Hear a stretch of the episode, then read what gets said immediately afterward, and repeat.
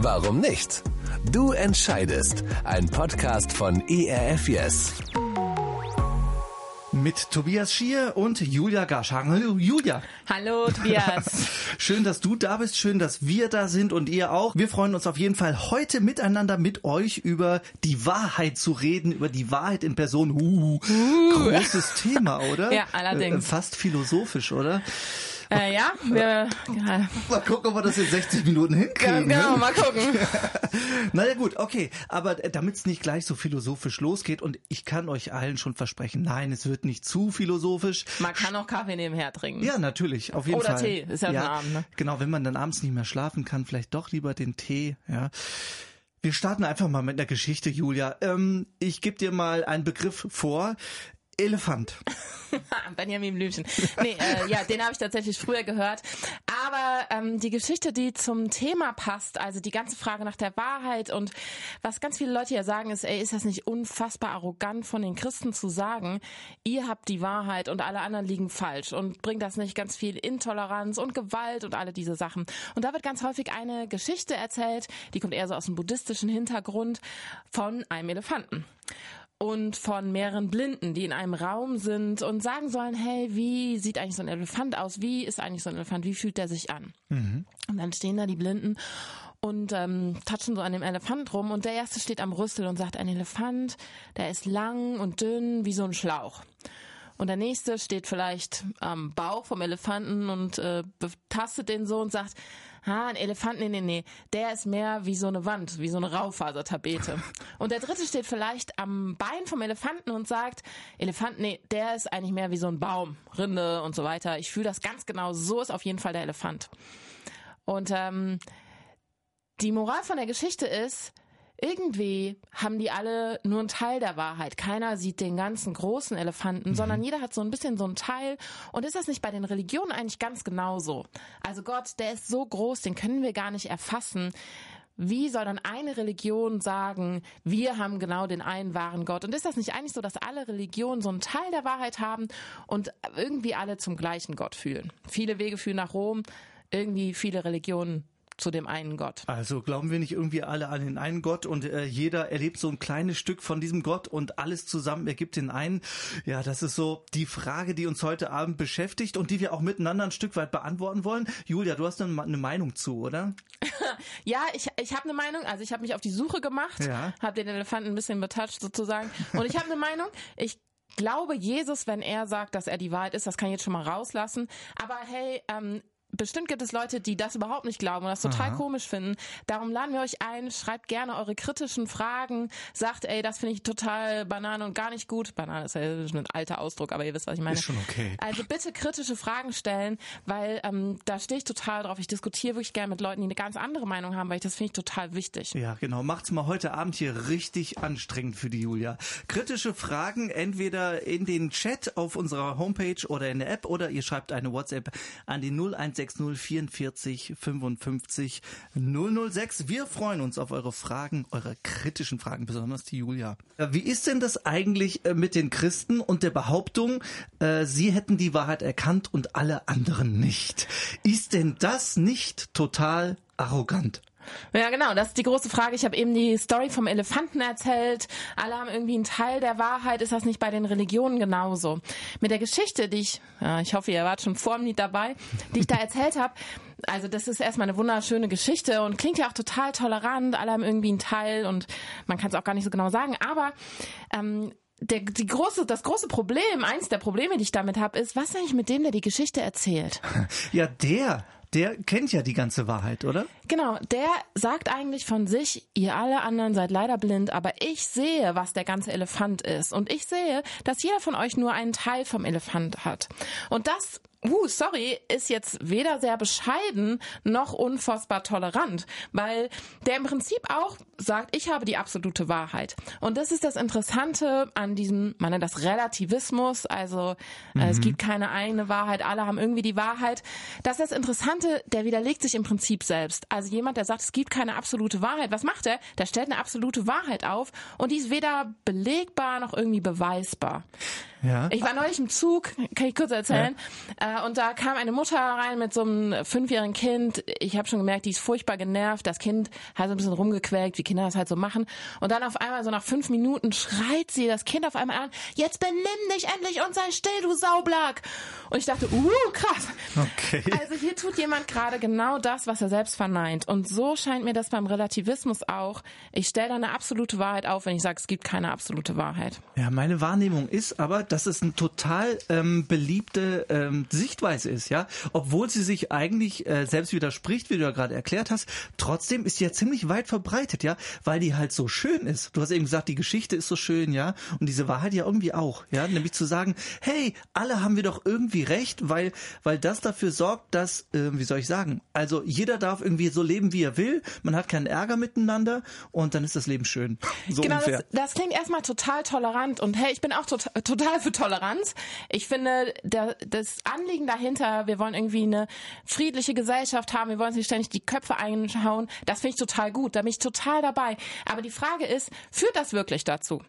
Weil was ich ganz oft erlebe, ist, dass der Relativismus oder diese Aussage, alle Wahrheiten sind gleich, eigentlich gar nicht so tolerant ist, wie das erstmal daherkommt.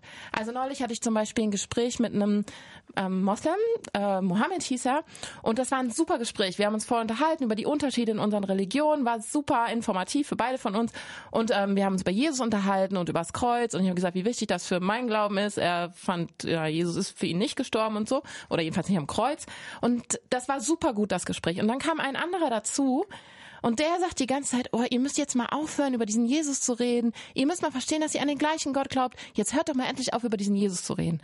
Und das war für uns beide total intolerant. Also ich habe mich voll gefühlt, als würde mir jemand da irgendwie so was überstülpen wollen, was mein Glaube überhaupt null ich ist. Und Mohammed ging es ganz genauso. Und wir haben gedacht, ey, wir haben hier gerade einen super Austausch. Äh, komm jetzt nicht daher und zwing uns was aus sozusagen. Also man muss da sehr aufpassen, weil das häufig auch total intolerant sein kann, wenn man jemanden verbietet, Wahrheiten aufzustellen. Und man stellt damit ja selbst Wahrheiten auf. Ich finde, worum es geht, ist eigentlich zu sagen, hey, also Toleranz, ne, Leute, die Lateinunterricht hatten oder haben, tolerare, das heißt, ich, Uh. äh, als wäre man hier ganz äh, akademisch, also ich erleide etwas oder ich erdulde etwas. Und Toleranz heißt nämlich eigentlich zu sagen, ich glaube nicht, dass du die Wahrheit hast, aber ich, und, und ich leide vielleicht da auch dran, aber ich erdulde das und ich, ich mag dich als Person trotzdem. Also Voltaire, der große französische Revolutionär, soll gesagt haben, ich, äh, ich verachte ihre Meinung, aber ich würde mein Leben dafür geben, dass sie sie, dass sie sie äußern können. Und das ist die Meinungsfreiheit, die wir, glaube ich, alle haben. Aber das bedeutet nicht, dass ich sagen muss, ja, alles ist gleich wahr. Mhm. Das, was du jetzt eben über die Toleranz beschrieben hast, da habe ich mir gerade so vorgestellt, ja, ähm, ist Jesus vielleicht genauso gewesen? Also er hat ja auch mitgelitten, ja, und er kannte ja die Wahrheit, aber er war tolerant, ja. Das heißt, er hat gesagt, okay, ähm, ich leide mit dir darunter, was weiß ich, dass du an an deinem Leben leidest oder an deinem Unwissen oder daran, dass du das nicht akzeptieren kannst. Ist deswegen Jesus tolerant? Ich würde sagen, Jesus war total, also der war der inklusivste Mensch, den ich so kenne oder von dem ich je gehört habe, weil der zu allen gesagt hat, ihr seid herzlich willkommen, egal äh, welche Kultur, welche Sprache, welche Orientierung oder was auch immer, alle durften kommen. Und er hat sie alle seine Liebe spüren lassen und gesagt, ich, ich bin für dich. Trotzdem hat Jesus immer wieder auch gesagt, hier, da und da läuft, glaube ich, was nicht so richtig. Und da und da, da- das, das denke ich, ist schädlich auch für dich und dein Leben. Das ist ja auch so ein Problem, dass manche Dinge einfach für uns schädlich sind. Und da bin ich total darauf angewiesen, dass Leute auch kommen und sagen, hey Julia, das ist nicht die Wahrheit, das ist nicht wahrhaftig. Jesus war in jedem Moment seines Lebens total wahrhaftig. Das heißt, das, was er gesagt hat, hat mit dem übereingestimmt, Ja. wie er, wie er gelebt hat. Und das finde ich total spannend.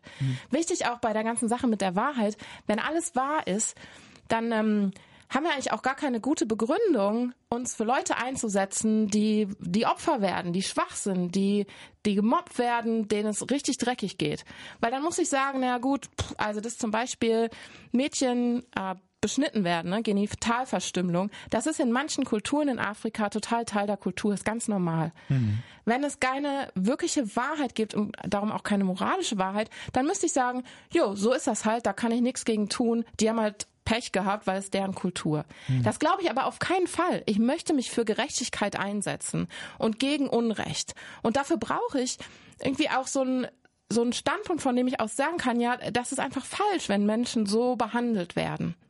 Und, und da sehe ich eine ganz große Gefahr, wenn wir sagen, ja, alles ist gleich wahr, dass wir ja, dass dann auch moralisch alles okay ist. Und das glaube ich einfach nicht, mhm. weil dann siegen immer die Starken auf Kosten der Schwachen. Und das fände ich ganz schrecklich für unsere Gesellschaft, aber auch für mich persönlich im Leben. Also es gibt die eine Wahrheit und wir wollen uns gemeinsam mal auf den Weg machen. Wo ist denn diese Wahrheit eigentlich zu finden? Und wir haben eben schon äh, von Jesus gesprochen und äh, ich zitiere ihn einfach mal. Der sagt nämlich von sich, kann man auch nachlesen im Johannesevangelium, ich bin der Weg, die Wahrheit und das Leben. Also, Jesus sagt von sich, ich bin die Wahrheit, die Wahrheit in Person. Ist das denn nicht total äh, intolerant und arrogant, sowas von sich zu behaupten? Wie kommt Jesus überhaupt darauf? Wie kann er denn das überhaupt sagen? Ich meine, oder äh, kann, kann doch jeder sagen. Also ja, genau, kann jeder ja, sagen. oder? Ja, das also ist ich ja könnte so. es doch genauso behaupten. Ja, genau. Ja, ja, ja, ja gut. Also äh, klar. Ja, ja, gut, hör mal auf. ich glaube dir fast nicht. Aber so ist es ja. Also ich komme aus Köln, ne, da gibt's den Dom, große Domplatte, da laufen ständig tausende von Leuten rum. Jetzt stellt euch vor, ich würde mich da hinstellen und sagen, äh, hier Leute, es ist euch wahrscheinlich noch nicht aufgefallen, aber ich bin Gott oder in meinem Fall ich bin Göttin oder so. Gut, dann spiele ich ihn mal zurück. Das würde ich dir jetzt nicht glauben. Ja, genau. Was würdest du tun? Ja, was würde ich tun? Äh, ich würde weitergehen. Ja, okay, du bist ich, wahrscheinlich einer von diesen ignoranten Leuten, aber, aber und was würdest du denken? Ähm, dass du äh, arrogant bist, hochnäsig, vielleicht sogar ein bisschen äh, verrückt genau. im Kopf. Also genau, dass ich sie nicht mehr alle habe. Ne? Verrückt, ja. Genau. Also wahrscheinlich würde man entweder denken, also was ja ganz klar ist, die Frau lügt, weil sorry, das kann nicht sein. Also so göttlich sieht sie jetzt nicht aus, ist in meinem Fall auch tatsächlich so. Und vor allem würde man wahrscheinlich denken, ja, die die die hat irgendwie eine psychische Krankheit.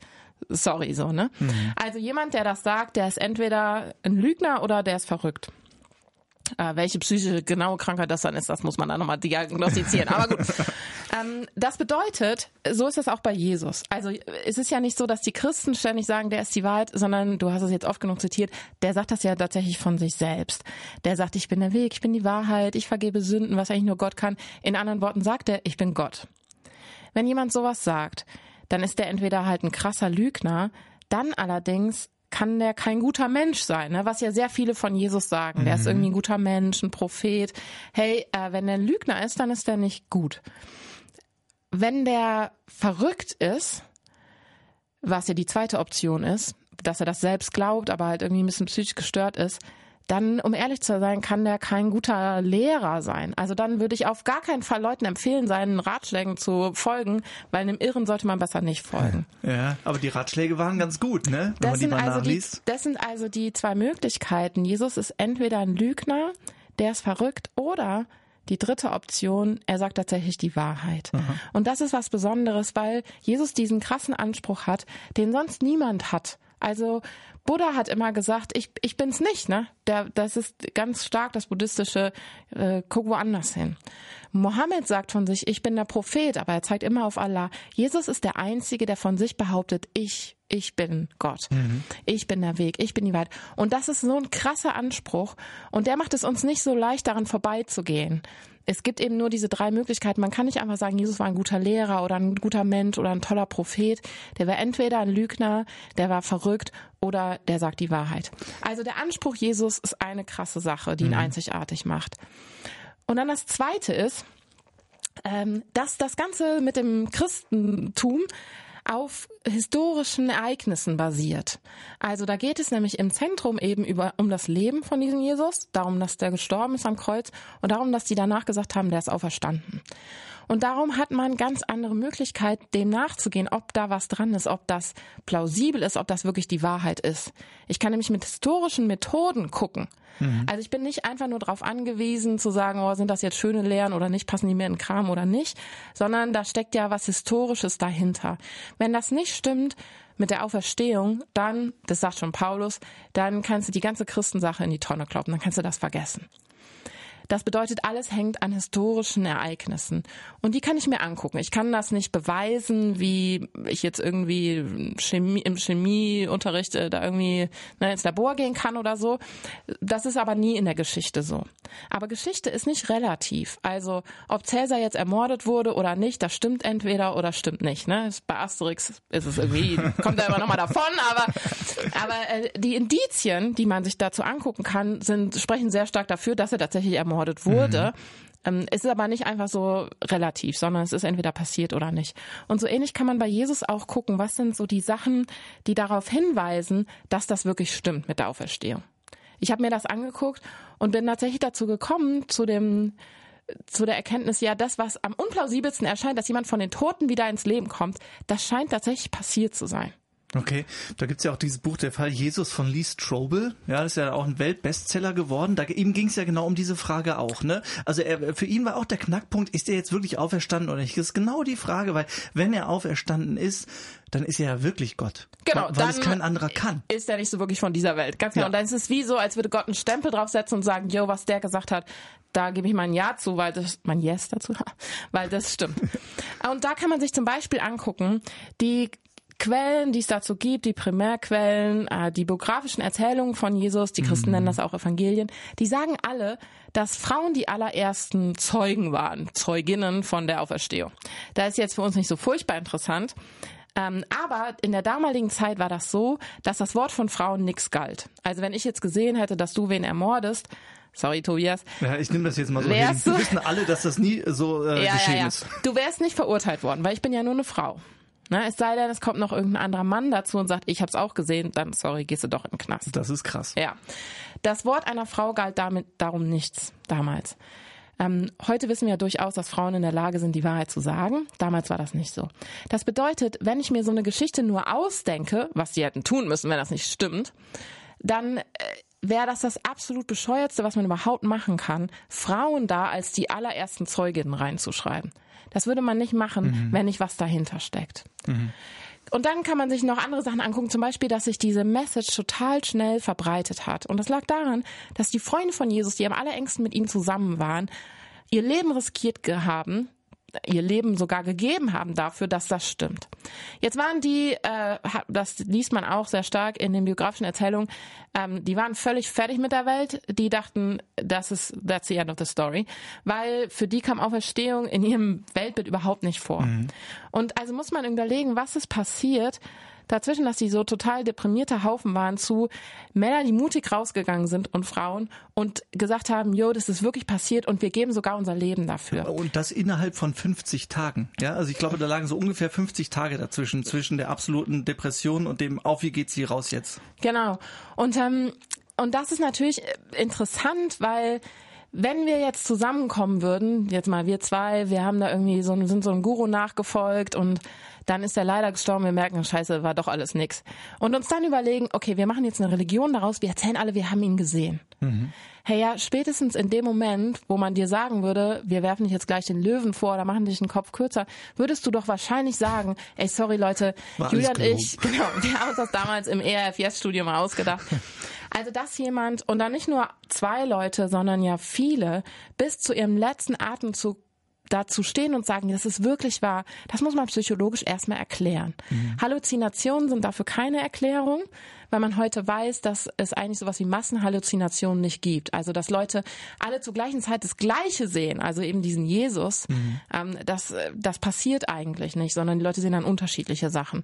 Halluzinationen zersetzen auch den Menschen. Also die sind nicht äh, dafür förderlich, dass man danach mutig irgendwo hingeht okay, und sagt, also jo, eigentlich hier. passiert das Gegenteil von dem, was da passiert ist. Genau. Ja. Also das ist noch so ein weiteres Indiz. Das dritte Indiz ist, ähm, dass immer klar war, das Grab war leer.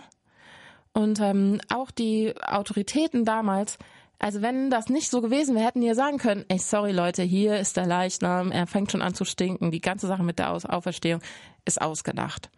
Wir wissen, dass die damals da römische Soldaten vor das Grab gestellt haben. Mhm.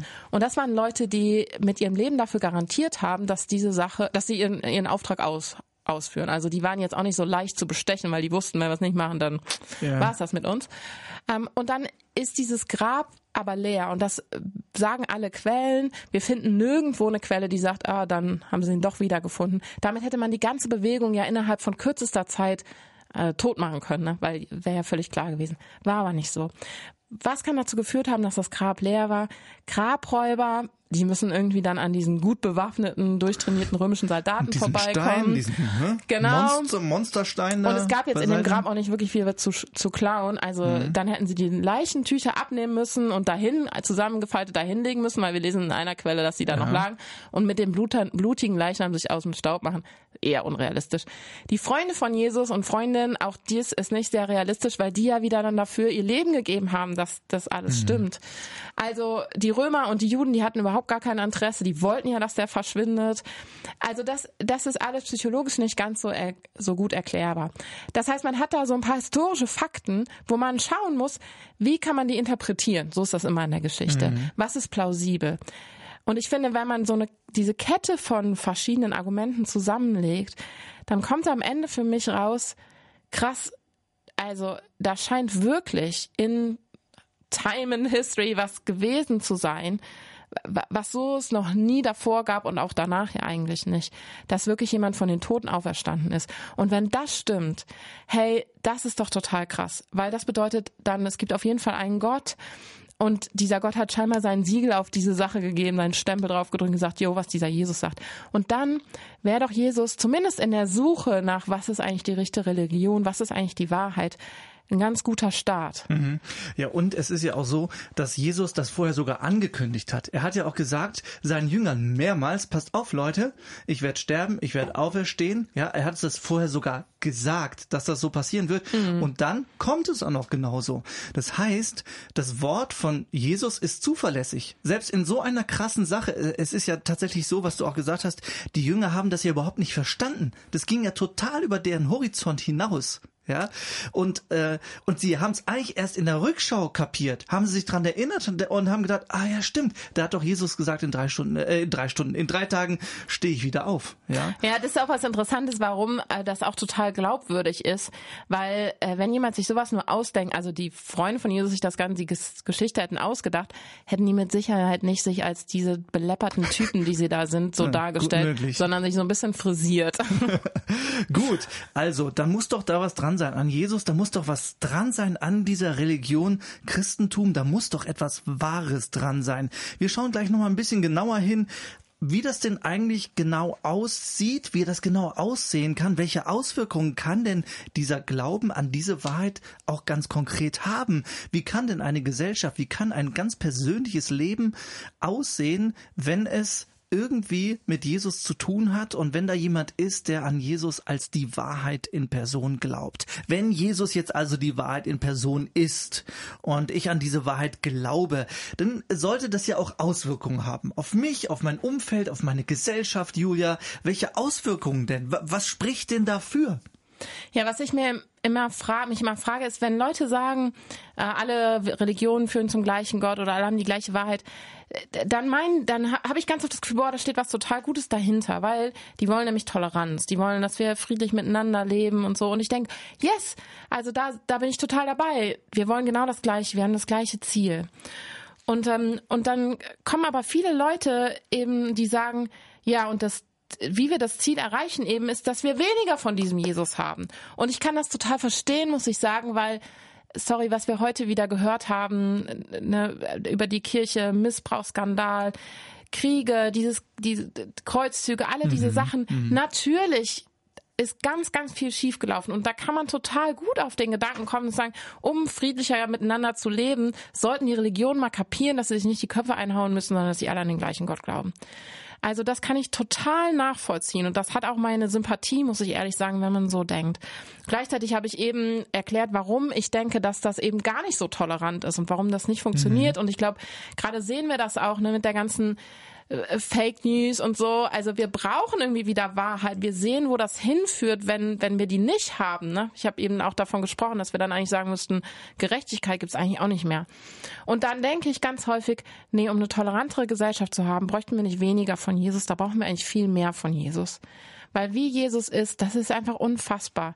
Der ist eben einer, der sagt, ey, alle Menschen sind von Gott geliebt und im Ebenbild Gottes gemacht. Darum haben alle Menschen, egal welche Hautfarbe, egal wo sie herkommen, egal was sie denken, haben Wert, unveräußerlichen Wert vor mhm. Gott und darum auch voreinander. Und das ist zum Beispiel eigentlich die Grundlage, auf der die Menschenrechte basieren. Dann haben wir aber auch Grenzen, wo wir sagen können, nee, das hier geht nicht. Das hier ist absolut ungerecht. Und wir, wir können dann dafür aufstehen und sagen, das ist eben nicht nur bei uns, weil wir so kulturelle Absprache haben, sondern das, das gilt für alle Zeiten und alle Kulturen, dass es falsch ist, zum Beispiel Mädchen zu missbrauchen oder ja, so viele Dinge, die wir erleben. Ja, ja. Und ähm, was ich da auch empfinde, ist, wenn das stimmt, dass Jesus die Wahrheit ist, dann ist er nämlich die Wahrheit in Person. Und dann kann ich nicht daherkommen und sagen, ich klatsche dir das um die Ohren und zeig dir mal hier zehn Gesetze an, die du dich halten musst und das ist die Wahrheit. Sondern eine Person ist ja immer irgendwie auch unverfügbar.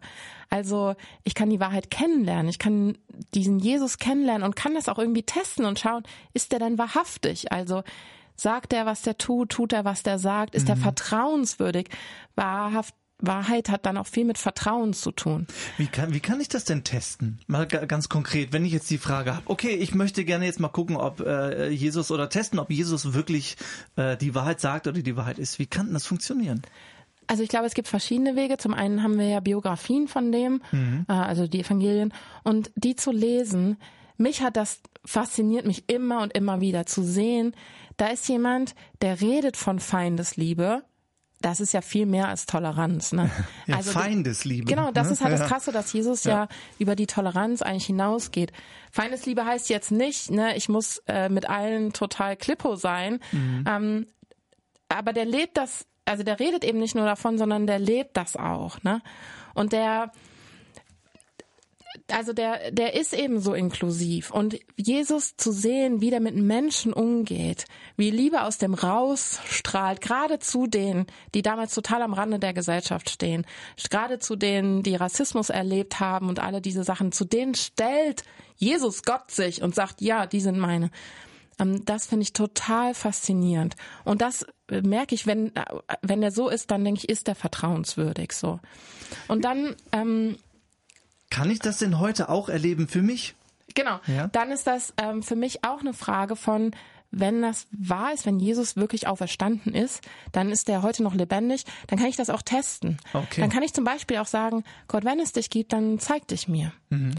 Und ähm, dann, ja, dann kann ich mit dem anfangen, vielleicht so ein bisschen eine Beziehung einzugehen und, und mal schauen, ist der wahrhaftig. Ne? Wenn ich zu irgendwie eine Beziehung, eine Freundschaft eingehe, dann ist das ja auch nicht so, dass ich sag, jo, jetzt gleich all in. Also ich heirate eben nicht den, den ersten Typen, den ich da irgendwo treffe, sondern, sondern man nähert sich an, man lernt sich kennen. Mhm. Und so, glaube ich, kann man das bei Jesus auch, dass man immer wieder schaut, ist er vertrauenswürdig, ab und zu mal mit dem redet, mal schaut, was ist da dran, mit anderen vielleicht auch darüber spricht.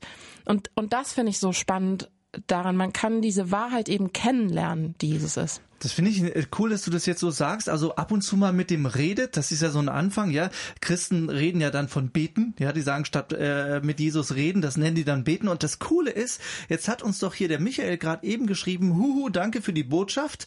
Und dann, ich kann es auch bestätigen, ich habe erfahren, dass ganz konkret meine Gebete von Gott erhört wurden. Das heißt, Michael, danke dir äh, für, äh, für deinen Kommentar hier und deinen Beitrag, denn es heißt ja, Michael zum Beispiel hat genau das erlebt. Er hat es ausprobiert, er hat geredet mit Jesus und hat erlebt, jupp, den gibt's wirklich. Genau, und das verändert was in meinem Leben. Das ist eben nicht nur irgendwie so eine Theorie, sondern hey, das verändert wirklich mein Leben. Und das ist das, was ich auch immer wieder erlebe. Also das, ich habe mal gebetet, dass ich ein Auto bekomme. Zwei Wochen später hat mir jemand ein Auto geschenkt. Sowas, das erlebe ich ja. nicht ständig, aber immer mal wieder. Aber vor allem erlebe ich, dass da jemand ist, der mit mir geht, der da ist, ob ich jetzt gerade mich toll fühle oder nicht, ob ich mein Gesicht gewaschen habe oder nicht, alles egal, sondern sondern der hält zu mir und der der ist an meiner Seite. Und das ist dann auch wahrhaftig, also der stellt sich tatsächlich zu mir, der ist vertrauenswürdig. Hm. Vielleicht bist du gerade an dem Punkt hier, wo du uns zuhörst und sagst, ja, ich möchte es eigentlich gerne auch mal probieren. Das, was der Michael hier erlebt hat, das wäre doch mal cool. Oder mal ein Auto geschenkt bekommen. Ja, warum denn nicht? Ja, oder jemand, der immer mit mir geht, so wie die Julia gerade gesagt hat. Ich glaube, sowas wünscht sich doch eigentlich jeder jemand, der immer mit mir geht und zu dem ich kommen kann, wie ich bin. Die Möglichkeit gibt's bei Jesus tatsächlich. Und wir wollen mal schauen, ob wir das nicht hinkriegen, zusammen mit Gott zu reden. Äh, Julia, wie sieht's aus bei dir? Kriegst du das hin? äh, ja, ich glaube, das kriege ich hin, weil, aber das ist ja wirklich eine Frage, ähm, die ist gar nicht so lustig, weil ähm, manchmal denkt man ja, okay, man braucht irgendwelche besonderen Formeln, um mit Gott zu sprechen oder man muss irgendwie sich hinknien oder besonders heilig sein oder so. Ich glaube, das braucht man nicht, sondern Jesus sagt, hey, äh, ihr könnt einfach zu mir kommen und ich und mit ihm reden wie mit einem Freund. Und ähm, weil wir das eben gesagt haben mit dem Austesten, ich, ich habe da so ein Bild immer, was mir so plastisch, ich gehe total gern klettern und da ist es ja so, ich, ich muss dieses Seil testen, ne? ich muss wissen, ist das tragfähig. Und dann aber kommt irgendwann der Moment, wo ich äh, genug daran rumgezogen hat um, und um dann wirklich zu klettern muss ich es halt wagen, mich, mich festzumachen an dem Seil, ne? super guter Knoten braucht man da, äh, und, und dann losklettern. In, in dem Vertrauen, dass dieses Seil mich trägt. Und ich glaube, so ist das äh, bei Jesus auch. Es ist wichtig, das Seil zu testen und zu schauen. Und dann aber kommt irgendwann der Moment, wo man sagen muss, okay, ich, ich wag's jetzt, ne? Ich, ich gehe jetzt mit dem, ich mache mich an seinem Seil fest. Und ich hab, kann das nur empfehlen, weil ich so oft in meinem Leben erlebt habe, ja, der ist wirklich tragfähig. Wenn ich irgendwie in die Schlucht falle, das fühlt sich nicht geil an. Aber da ist jemand, der mich, der mich auffängt und der mich trägt. Und ähm, ja, vielleicht ist jemand heute Abend hier, der sagt, ja, ich, ich habe das noch nie irgendwie so gedacht oder noch nie so Gott gesagt, aber ich möchte das mal ausprobieren, mit dem zu reden. Wie gesagt, man kann das machen, wie man möchte. Aber ähm, manchmal hilft es, sich Worte zu leihen. Und darum würde ich das jetzt so machen. Ich, ich bete einfach, also ich rede mit Gott. Und wer möchte, kann das zu seinen Worten sagen, äh, machen. Ihr könnt das im Herzen mitsprechen oder wie auch immer. Ich rede mal mit Jesus. Jesus, danke dafür, dass du da bist, dass du das versprochen hast, dass du auf diese Welt gekommen bist, damit wir dich kennenlernen, damit wir nicht länger im Dunkeln tappen müssen, sondern wissen können, wer Gott ist. Und ähm, danke, dass du dich uns vorgestellt hast. Und ich will das heute wagen. Ich will das gerne wagen, mich an dir festzumachen. Ich möchte gerne mit dir sprechen und mein Leben mit dir teilen. Danke, dass du dafür auch gestorben bist und auferstanden bist, dass das möglich ist. Amen. Amen. Was mir, glaube ich, nochmal wichtig war ja. zu sagen, ist, dass es total okay ist, wenn man das nicht sofort alles glauben kann und wenn man Zweifel hat. Jesus ähm, ist einem seiner Freunde ganz am Schluss begegnet, der totale Zweifel hat. Er gesagt hat, das kann alles gar nicht sein. Und der schimpft er nicht aus, sondern er sagt, komm hier, komm und sieh. Mhm. Und ähm, ich glaube, Jesus hat ganz große Geduld mit uns. Und das mag ich so sehr an ihm. Warum nicht? Du entscheidest. Ein Podcast von ERF. Mehr Infos und Podcasts gibt's auf www.erfyes.de.